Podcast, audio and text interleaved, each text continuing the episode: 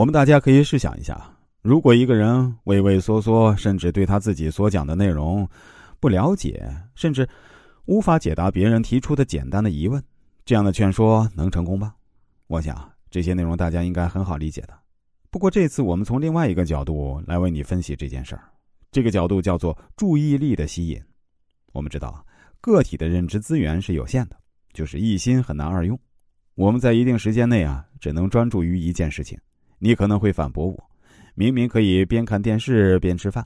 那是因为对我们而言，看电视和吃饭已经成为了非常熟悉的日常事物，它几乎不会占据我们的认知资源。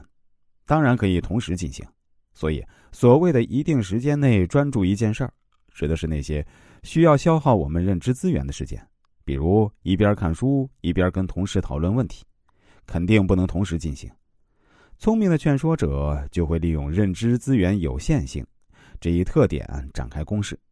他们要做的就是牢牢把控劝说的节奏，充分占据受众的认知资源，让受众无暇分心，不能再去关注其他可能的干扰信息。想想那些好的演讲者，他们在演讲的时候，要么风趣幽默，笑点频出。要么思想深邃引人入胜，要么充满激情使人振奋。比如马丁·路德·金博士，《我有一个梦想》是公认的演讲名片。除了文章意义深刻以外，马丁本人极具张力的演讲技术更加让内容者富有感染力。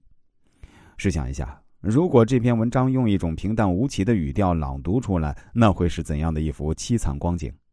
所以呢？优秀的劝说者一定要想方设法吸引住受众的注意力，劝说的可能性才会提高。从这个角度，你也可以理解为什么大家都在强调劝说者要对内容非常熟悉，因为你对内容越熟悉，你越能做到游刃有余的发挥，从而吸引受众的注意力。就比如我们欣赏老戏骨的影视剧一样，他们演技高超，可以带动观众一起入戏。反之，那些没有下到功夫的演员，尴尬的演技不仅不会感染观众呢，只能让我们分分钟出戏。我们可以再想象啊，直播小魔鬼李佳琦，Oh my god，买它买它买它，